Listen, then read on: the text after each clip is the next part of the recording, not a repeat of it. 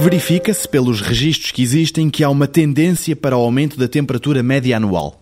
Mas isso também aconteceu no passado, sem que o principal suspeito da subida atual, a emissão de CO2 em larga escala para a atmosfera, tenha sido o culpado. Para perceber as variações de temperatura, os cientistas usam modelos computacionais. Aqui, as dificuldades centram-se na passagem para um simples computador de toda a complexidade da natureza. Mesmo assim, os progressos têm sido feitos e, por exemplo, só se consegue explicar o aumento atual de temperatura se no modelo introduzirmos as emissões de CO2. José Manuel Castanheira, professor de Física na Universidade de Aveiro, diz que conseguir perceber isto já foi difícil. Saber até que temperatura o termómetro poderá chegar ainda é mais complicado.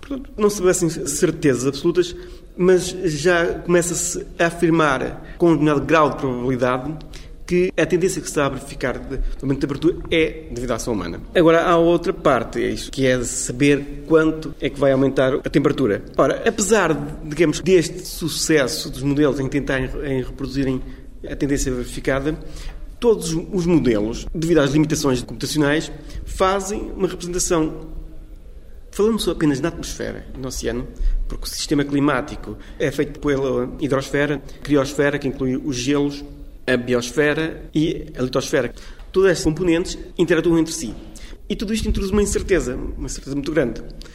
Atualmente, as maiores incertezas nas alterações climáticas resultam, por exemplo, da simulação das nuvens. Mas a situação atual é esta. O que se consegue transpor para os modelos, e esta questão, por exemplo, das nuvens, vai sendo cada vez mais tratada e à medida que o aumento da capacidade computacional aumenta, vai se estreitando a malha dos modelos, as questões do, do, do, oceano também, também são tidas em conta. E tudo o que se consegue modelar leva a resultados que dão aumento de temperatura. Pronto. Devemos evitar as questões de opinião. O que se consegue tratar em termos científicos leva a um aumento de temperatura. Agora, qual será exatamente o valor? Não se consegue responder ainda porque há muitas incertezas. Dizer-se um valor uh, para aumento de temperatura não será, com certeza, possível, nem julgo que será o objetivo.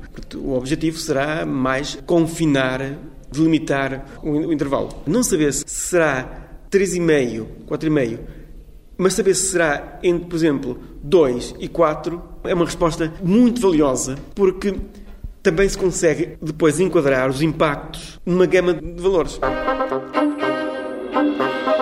Amanhã, no 125 Perguntas sobre Ciência, uma pergunta sobre e para a biologia de sistemas.